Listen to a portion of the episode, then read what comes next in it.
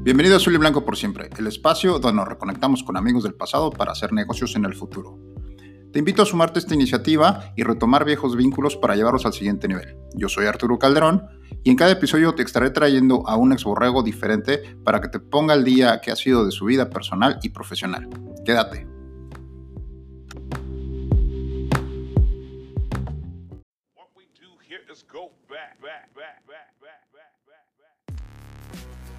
Hola, hola, bienvenidos a un episodio más de Azul y Blanco por siempre, el podcast donde nos reconectamos con viejos amigos del pasado para hacer negocios en el futuro. Esta tarde me acompaña vía telefónica desde la ciudad de León, Guanajuato, César Martínez. Hola César, ¿cómo estás? ¿Cómo estás, Oso? Bien, gracias.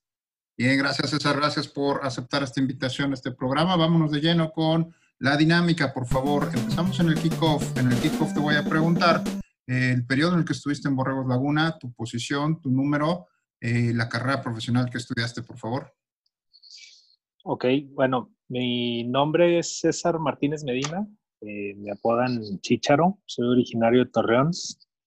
Eh, jugué en Borregos del 99 al 2001 la intermedia y del 2001 al 2003 Liga Mayor. jugué en la posición de, corner con el número 7 y me gradué del TEC de licenciado en Comercio Internacional. Excelente, excelente, César. Bien, vámonos al primer cuarto. En el primer cuarto se trata de que nos pongas al día qué fue de ti desde que terminó el programa a la fecha. Primero que nada, en el ámbito personal, por favor.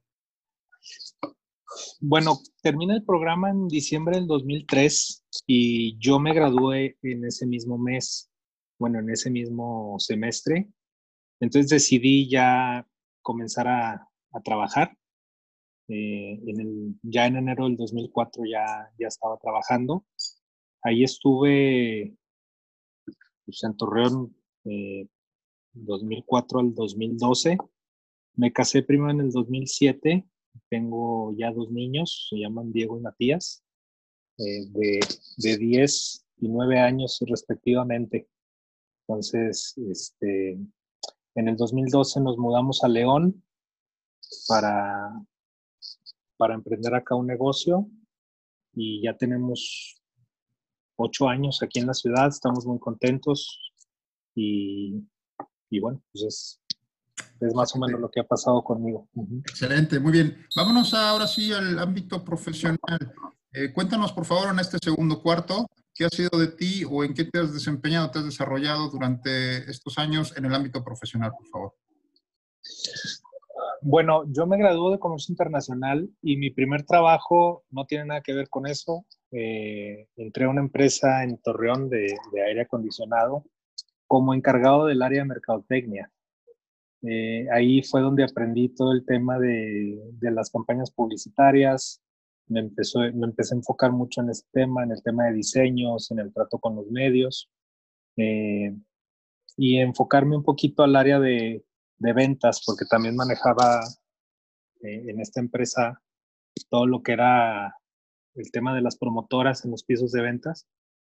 Y, y, bueno, ahí es donde empecé a tomar gusto por, por esta área, lo que era el marketing y el, y el área de ventas. Aquí duró dos años eh, después de 2004 2006. En el 2006 entró a una empresa de, medios de publicidad de exteriores que pertenece a la cadena de CBS de Estados Unidos. Eh, aquí entro como gerente regional de ventas eh, y es donde ya empiezo a tener mis primeras experiencias con ventas directas al cliente, con el trato con el cliente final, cómo abordarlo, cómo cómo a lo mejor crear una solución para él para poder venderle, ¿no? Eh, aquí es donde duró dos años, estoy de 2006 a 2008 y en 2008 empiezo un negocio personal ya basado en, la experiencia que me habían dado estos últimos dos trabajos, que era el marketing y ventas, y, y emprendo un negocio de publicidad en autobuses eh, pero bueno, eran pantallas de televisión dentro del autobús y vendíamos los spots de publicidad. Y a la par también vendíamos, que estuvo muy de moda en ese tiempo, los mensajes de texto, publicidad por mensajes de texto, el, clásico marca 20-20-20 al número tal y te llega publicidad. Eso es lo que estuve manejando en este negocio del 2008 al 2010. Desafortunadamente, eh, la plaza de Torreón se empezó a poner muy, muy complicado por el tema de la seguridad. Eh, eh, todo lo que era mi mercado, que eran las, las empresas o los negocios que, que estaban en el centro de Torreón, pues empezaron a quebrar porque les pedían derecho de piso, etcétera, ¿no? Entonces, se me empezó a ir abajo el negocio empecé a buscar trabajo por ahí del 2009 y no encontraba, no encontraba, no encontraba, hasta que llegó 2010 y decidí entrarle ahora sí que a lo que fuera. Ya mi situación personal no estaba muy bien porque no tenía dinero y, y se acaba de embarazar mi esposa de nuestro primer hijo. Entonces decidí pues empezar a buscar y empezar a, ahora sí que irme a, a lo primero que saliera, ¿no? Entonces fue ahí donde conocí el ramo del, del mobiliario, donde estoy actualmente.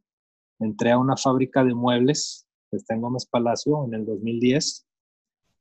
Eh, fue un proceso pues muy complicado, como de un mes, yo creo que un proceso muy, muy extraño y con una oferta económica bastante pobre pero era eso o nada, ¿no? Entonces decidí tomarlo. Eh, era, un, era un puesto interesante, de todos modos la empresa era una gerencia de distribuidores a nivel nacional. Entonces ahí fue donde empecé a conocer las estructuras de los clientes, qué tipo de, de venta manejaban, a qué mercado se dirigían, qué tipo de estructura tenían. Empecé a conocer mucho del negocio. Eh, y en el 2012 me llega una oferta de uno de mis distribuidores para asociarme con él y abrir un punto en la ciudad de León, Guanajuato. Entonces decido salir eh, y emprender este, este viaje a León, ¿no? Sobre todo por el tema de, de, de, la inseguridad. Ya tenía mis dos niños y no podíamos salir de la casa. Era, era una zona de guerra Torreón en ese tiempo y, decidimos tomar esa opción de salirnos. Primero me tuve que, venir yo a la ciudad a ver si funcionaba el negocio o no. Y afortunadamente así fue y del 2012 para acá estoy radicando aquí. Eh, el negocio se llama Seduti. Somos una empresa de, de mobiliario para oficina, de almacenaje industrial, de mobiliario para hoteles, escuelas, eh, cafeterías. Ahora sí que tratamos de abarcar todo lo necesario, ¿no? Aquí tengo la posición de director comercial de nuestras oficinas en México, las oficinas que tenemos aquí en León y hace dos años abrimos oficinas en San Luis Potosí, tratando de, de cubrir todo lo que es el mercado automotriz, que es a donde estoy más dirigido en este momento, o lo que está más fuerte en esta zona. Asimismo, bueno, tenemos clientes corporativos como Walmart, que, que lo atendemos a nivel nacional, Grupo Posadas, y, bueno, eh, desarrollamos proyectos de, optimización de espacios para las oficinas de las empresas y en cualquier parte de México. Ok, gracias César. Oye, cuéntame un poco sobre esta, digamos, experiencia de, utilizar a un negocio como, un empleo, ¿no? Como trampolín. En tu caso, a lo mejor no, no, te, no tenías nada de experiencia en la cuestión de los muebles, pero te sirvió de, de trampolín, ¿no? Para poder lograr eh, ahora la posición que tienes y el puesto que tienes. ¿Cómo fue esta transición de decir, bueno, pues dejo de lado lo que es mi carrera de comercio internacional eh, y a lo mejor la experiencia que ya traías en marketing para involucrarte en esta posición de ventas o en esta posición de, de, de comercialización?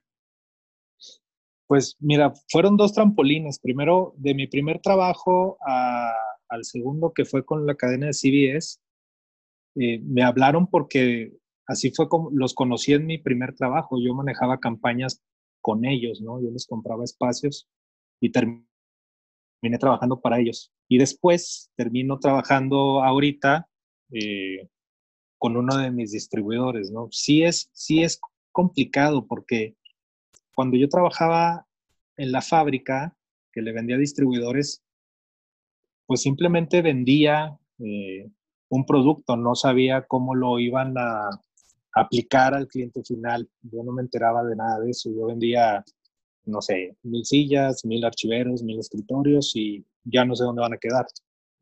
Y cuando me cambio, pues ahora sí tengo que tratar o tengo que hacer cosas de diseñador de interiores, tengo que hacer cosas de arquitectura, que yo no tenía absolutamente nada de experiencia.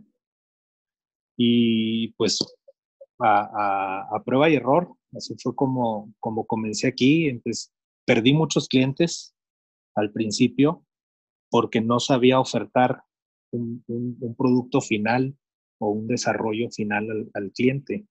Y, a prueba y error y con, muchas pérdidas de, prospectos, eh, fue como comencé a, a, ganar experiencia y poder ya al fin del día, eh, actualmente estar tratando con empresas grandes eh, este tipo de proyectos, ¿no? Ok, oye, cuéntanos un poco cómo es esta sección, esta sesión de, bueno, esta, esta cuestión de negociar con clientes mucho más grandes, ¿no? Clientes ya a nivel nacional, a lo mejor dicen que pues, necesitan eh, lo que es la parte de la administración de entregas, de tiempos, de presupuestos, es un poco compleja, ¿no? ¿Cómo, ¿Cómo lo has podido armar o cómo has podido trabajar sobre esta situación? Pues mira, eh, sí es muy complicado porque me, tocaron en un inicio muchos clientes japoneses. Es, una zona con clientes japoneses. Y bueno, primero pues el idioma. Ni mi inglés es muy bueno ni el de ellos era muy bueno. Entonces, desde ahí partíamos mal. Eh, pero fui identificando las necesidades de cada uno según también su nacionalidad, cómo eran y cómo, cómo te trataban en las primeras juntas. Eh, pero sobre todo, eh, eh, ya globalizándolos a todos ellos, es el tema de la seguridad que les puedas brindar. el cómo es tu primer approach con ellos y cómo es tu primera presentación con ellos. Es una presentación profesional desde la, desde la primera y la seguridad que tú les muestres de cómo les vas a entregar, de qué servicio estás teniendo inicialmente para que puedan confiar en ti. Tema de seguridad y confianza. Bien, bien interesante. Eh, es una buena, una buena recomendación el, siempre traer un, buen producto, un buen proyecto estructurado para, sobre todo para ese tipo de clientes que son especiales, por así decirlo, ¿no? Así es. Sí, estás hablando que, sí. Dime, perdón. No, pues estás hablando que ellos están construyendo sus, oficinas, ya tienen a la gente lista y si yo no llego la fecha estipulada, ellos entran el lunes a trabajar y no va a haber muebles. Entonces sí, sí lo tenemos que hacer todo pues, calendarizado como ellos lo piden y, ahí es donde también está el, lo bonito de este tema y, el, y el bonito tema de ventas contra producción. Sí, definitivamente debe ser una excelente logística, una muy buena coordinación, que yo creo que es el, debe ser uno de los retos más grandes, ¿no? Porque a veces eh, ganas el proyecto, pero pues el proyecto solamente es la entrada y ahora sí viene la parte interesante, la parte difícil de tener a tu equipo coordinado para salir en tiempo. Exactamente, mucho en un inicio nos pasó de, de pues batallar bastante y mucho tiempo para ganar nuestro primer cliente y y en el servicio perderlo, ¿no? Prácticamente terminamos de, instalarles y, la falta de experiencia en, el servicio nos llevó a perder al cliente. Entonces no ganamos nada estar perdiendo, estar ganando clientes al final del día el servicio te los va a quitar. Entonces sí nos enfocamos no nada más en ganarlos, sino estarles dando servicio constantemente. Bien, bien, gracias César. Está bien interesante el tema. Vamos a dejarlo hasta aquí por ahora. Vamos a irnos al medio tiempo. En el medio tiempo, por favor, se trata de relajarnos un poquito y que nos refresques un poco la memoria sobre alguna anécdota curiosa que recuerdes de aquellos borregos laguna, por favor. Ah, pues viajar en el borrego, cabrón, eso era lo más curioso que teníamos. en esas camas tan interesantes de cuatro personas amanecidas y había cuatro personas en la misma camita, ¿no? Eh, los viajes siempre van a ser anécdotas eh, que nunca se nos van a olvidar. Eh, el tema de entrenar a la una de la tarde con el equipo, sigo, a veces me acuerdo digo, ¿cómo fue posible que, pudiéramos entrenar así, ¿no? Ahora que vivo acá, pues es mucho más fresco que Torreón, llueve, llueve muchísimo más seguido. Y a veces que visito Torreón en verano no aguanto estar tanto tiempo en el calor. Y ahí es cuando me acuerdo cómo se nos ocurría o cómo es que entrenábamos esa hora equipados. Pero bueno, así es. Una, una anécdota también. Un ex borregos que, que nos castigaron a, varios de nosotros. Este, llegamos al, al, al, partido y antes del partido nos quitaron la utilería, se la dieron a unos exborreos y nos pusieron a correr todo el juego, las tres horas completas. y aparte la familia no que... a lo mejor por qué, ¿no? Fue la, la ese castigo. Pues se nos ocurrió irnos a la feria un viernes tranquilo y pues no, no salieron las cosas nada bien, no fuimos a entrenar el sábado. Viernes domingo. sí. Yo llevaba dinero para una jarra nada más. Y todo fue culpa de, de Salvador Marín. Ay, sin nombre, sin nombre. qué bueno que nos trajiste también a la memoria aquellas este, memorables jarras, la feria, porque para algunos será seguramente les, traerá una sonrisa a su, rostro. Bien, César. Gracias, gracias por recordar eh, este, estas situaciones curiosas, ¿verdad? Vámonos al tercer cuarto, por favor, en el tercer cuarto se trata que me comentes algún reto personal que hayas tenido en estos años, ¿cómo saliste adelante de él? Pues yo, yo creo que yo creo que en el 2012, que fue cuando tomé la decisión de, mudarme, de, cambiar de, trabajo, pero más bien era una aventura, era, era venirme en cero aquí a León. De hecho, lo más complicado fue dejar a mi familia en Torreón, porque primero me vine yo. Primero decidí eh, que mis hijos y mi esposa se quedaran en Torreón un año para venir a, aquí a desarrollar el proyecto y saber si iba a funcionar o no. Porque bueno, no tenía caso, los niños acaban de entrar a la escuela, no tenía caso sacarlos, moverlos, etcétera, ¿no? Entonces decidimos hacerlo así, venirme yo solo un tiempo, aparte era la primera vez que yo salía de Torreón prácticamente, ¿no? no, no, había ni laborado, ni estudiado fuera, ni, trabajado fuera. Entonces yo creo que dejar a los niños muy chiquitos y, a la familia y, y, venirme aquí a una ciudad que yo tampoco conocía y empezar de cero totalmente, sin conocer a nadie. Bueno, afortunadamente los Enríquez me, trataron muy bien aquí, eh, me apoyaron mucho en un inicio, siempre les estaré agradecido con eso. Y, gracias a ellos también fue que pude levantar rápido esto, ¿no? Ellos me, me mostraron la ciudad, dónde estaban más o menos este, el mercado al que yo quería eh, prospectar, vaya, eh, dónde poner local, dónde tener la bodega, dónde vivir, en qué zonas, etcétera, ¿no? Entonces, me ayudó mucho y bueno, afortunadamente el negocio funcionó y un año después mi familia se vino a vivir para acá. Pero yo creo que sí, el haberlos dejado un año para poder emprender esto sí fue lo más complicado. Ok, ok. Oye, cuéntame cómo, cómo recibiste tú esta primera parte, porque como puedo escuchar, eh, tú, digamos que fuiste a montar la oficina, ¿no? A montar el changarro ahí. Eh, Así es. Hasta ahora que la verdad es que vemos que tiene bastante éxito. Eh, ¿Cómo fue tu proceso para, ya nos contaste un poco sobre la parte de que perdiste clientes a prueba y error, pero ¿cómo ha sido ese proceso de lograr levantar este negocio o un negocio de, pues podemos decir, no quiero decir de cero, pero la verdad es que sí es desde muy abajo, ¿no? Sí, pues sí, prácticamente de cero, porque la oficina de México no, ven, no vende proyectos, la oficina de México vende, o vendemos, pues, vendemos por mayoreo, llamémosle así. Entonces es muy diferente la estructura que tenemos que tener aquí a la que tenemos en México. Entonces era como un negocio paralelo, bueno, diferente, mismo giro, pero diferente objetivo. Eh, entonces hacía prueba y error eh, y empecé a ver qué necesidades tenía, ¿no? O qué, o qué áreas de oportunidad. Primero, pues obviamente contratar a un arquitecto, porque yo no tenía nada de arquitecto. Entonces, contratar arquitectos y diseñadores y empezar a armar un equipo también para empezar a delegar el tema de las ventas, porque no me estaba, no podía manejar yo todo.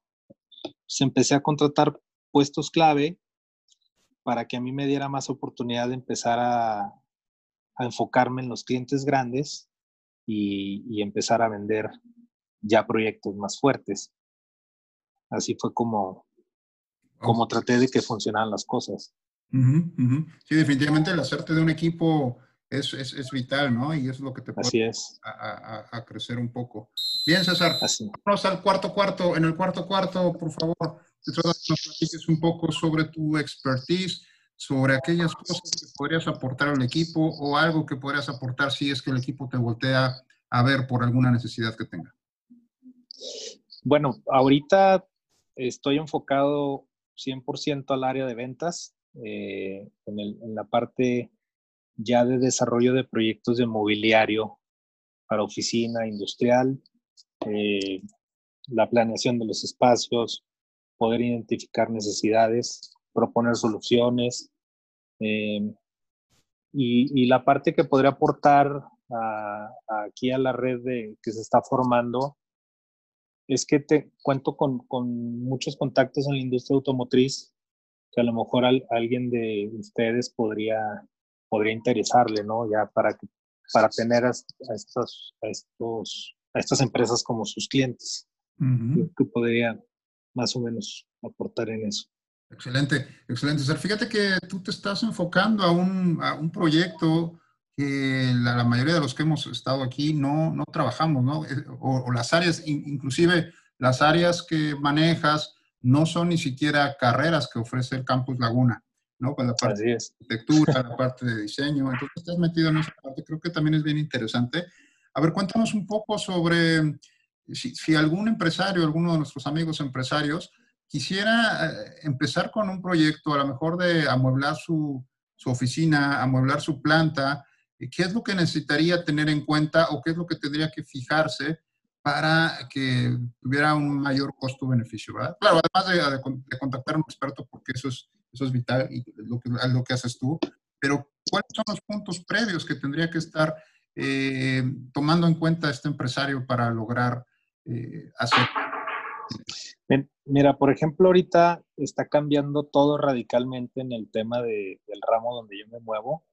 Eh, hace de cinco años para acá era el Open Office, oficinas este, donde podías tener mucha comunicación con tu compañero, eh, muy visuales, donde te puedas mover libremente, donde no estés encerrado entre cuatro paredes, donde tengas comunicación con tu equipo, etc. Ahorita todo esto se está echando para atrás y estamos regresando al tema de, de ponerte entre cuatro paredes para estarte protegiendo ¿no? de, de todo esto que está pasando en, en el mundo por, por, por, lo del coronavirus. ahorita muchos de los proyectos que estoy teniendo es estar bloqueando, creando paredes de acrílico para los usuarios, para la gente que sí está yendo a trabajar o que sí son empresas esenciales. Eh, eso es lo que, lo que estamos haciendo ahorita, como reinventándonos un poquito. Entonces, ¿qué, ¿qué, le diría yo a estas personas? Pues bueno, primero, ¿qué es lo que quieren lograr? ¿Qué es lo que, cómo quieren que su empresa sea en, en cuanto a, a, temas de comunicación, a cómo llevan el trabajo en equipo? Mucho parte de las, de las ideologías y objetivos que tenga esa empresa y sobre eso nosotros hacemos un desarrollo de flujos, de acomodos, de áreas de, la compañía y, se les va presentando poco a poco el proyecto hasta que quedan satisfechos, ¿no? Oye, qué interesante esta cuestión de que dices que también tiene mucho que ver la parte de la cultura laboral, ¿no? La, parte, la parte de la cultura empresarial. Y pues eso es, es, es, vital. Qué interesante esta, estas cuestiones, si es cierto, de, de, los espacios comunes, ¿no? Y también es, es hoy en día es muy común eh, estos espacios que son como, eh, pues, no quiero abiertos, comunes, ¿no? Abiertos, o, que, o, que, tienen varios este, diferentes negocios en uno solo, son oficinas compartidas. Eh, que esta, esta cultura de pues, lo que hace ahora Uber y lo que hace Airbnb, pero también se hace en las oficinas, ¿no? Eh, ¿Has tenido experiencia en ese tipo de, de, negocios, ese tipo de oficinas? Sí, el, el, el, llamado coworking, eh, que tiene diferentes áreas muy establecidas y que es muy moderno, llamémoslo así. O también está la clásica planta japonesa, donde acomodas a todos como panal de abejas y todos están viendo de frente y tienen al gerente justo enfrente de ellos para que estén enfocados al 100%, ¿no? Es una cultura de trabajo muy diferente a lo mejor una empresa eh, eh, gringa, donde sí me pide ese tipo de áreas, áreas de yoga, me piden área de juegos, me piden de todo, de terrazas, eh, canchas de fútbol, muy, muy diferente uno contra otro. Y, y eso es lo que también nos ha ayudado a saber mediar con las diferentes empresas, ¿no? Tener diferentes tipos de proyectos para ver en cuál van a caer ellos, según su cultura. Bien, bien interesante. Qué, qué, qué importante también es no solamente el, diseño, no solamente el conocer pues de, de, las necesidades de los móviles, sino también ese otro factor o ese otro plus extra, ¿no? Como bien dices, la cultura es súper importante porque nos, puede dar este, ese plus que no tiene eh, otro, otro proveedor, ¿no? Así es. Oye, eh, Chero, por favor, cuéntame sobre esta cuestión de liderazgo. Quiero platicar un poco contigo sobre liderazgo de, de, de equipos. Para ti, ¿cuál es un buen, cuál sería un buen trabajo de, de líder para este tipo de proyectos que demandan tiempos y movimientos este, pues ahora sí que precisos? Yo creo que poner el ejemplo. Eh, fíjate que cuando inicié esto, eh, la, las primeras de los puestos clave que te dije, eh, inicialmente yo no tenía un puesto muy, muy, muy clave en el negocio, que era el tema de instalador. Batallé mucho con, la, con el personal de aquí de, de Bajío. Uh -huh. Entonces, los primeros proyectos, y ya eran grandes, los instalaba yo y el arquitecto que contraté. Okay. Entonces, la verdad es que eh, lo hacíamos, eh, ahora sí que nosotros vendíamos, bueno, desarrollábamos, cotizábamos, instalábamos, pero eso también funcionó con todos los demás que, que veían que nos metíamos al 100% y que hacíamos de todo un poco al final del día en la empresa. Sí. Sí, entonces yo creo que ese es un, un tema que, que, a mí me ha funcionado y que afortunadamente la gente que contraté inicialmente sigue conmigo, porque seguimos estando ahí con los instaladores, eh, le gusta al cliente vernos ahí en, en, en la instalación, que estemos pendientes, que estemos eh, pues enterados de todo, ¿no? Y, y creo que eso es algo que les he inculcado a la gente que ha estado conmigo, que, que bueno, a veces vas a hacer cosas que no son de tu departamento, pero pues que son para el bien de todos, ¿no? Si, si le va bien a la compañía, pues le va a, le va a ir bien a, a la persona, ¿no? En, en, general a todos. Claro. Sí, que... Yo creo que ese es un punto importante, el, el, poner el ejemplo y no nada más llegar y tú haces esto y tú haces lo otro, ¿no? Bien, bien, bien. Gracias, Charo. Vámonos, por favor, ahora sí al overtime. En el overtime te voy a preguntar a lo mejor uno de los, un, que nos des un tip adicional a los que ya nos compartiste sobre eh, algún tema profesional o empresarial que crees que podría servirle a nuestro auditorio. Lo que te digo, yo creo que dar valor agregado a lo que estás haciendo. Este, a, mí, por ejemplo, yo manejo un tipo de presentaciones a los clientes eh, donde muestro todo, cómo les quedaría, eh, con imágenes, con renders, todo un proyecto completo sin costo prácticamente. Y sé que al final del día, si no me escogen, ellos mostraron ese proyecto a mi competencia y la competencia, pues muy fácil dice, pues ya sé que, que les están ofreciendo, yo te ofrezco lo mismo y más, más barato, ¿no? Generalmente pasa. Pero al final del día es un valor agregado que tú estás poniendo, es un, es un extra que tú le pones a tu trabajo. Este, y el cliente que lo ve eh, queda, queda satisfecho, ¿no? Yo creo que es, es algo bien importante, el, el, valor agregado que puedas eh, aportar a la, a, la, compañía en donde estés. Bien, definitivamente es, es, un punto clave para, en cualquier, como bien dices, ¿no? En cualquier eh, cosa que hagas es darle valor agregado. Oye, ¿cómo es lidiar con la competencia en este tipo de negocio? ¿Qué tan, qué tan feroz o qué tan voraz es la competencia en este tipo de negocio? es muy, muy fuerte. Eh, con decirte que a veces compito contra mis propios proveedores.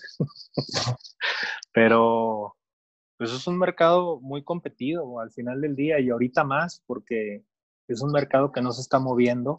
Ya tenemos cuatro meses así, detenidos prácticamente, tratando de, de enfocarnos en, en los acrílicos, por ejemplo, que te comentaba. Ahora voy a vender acrílicos.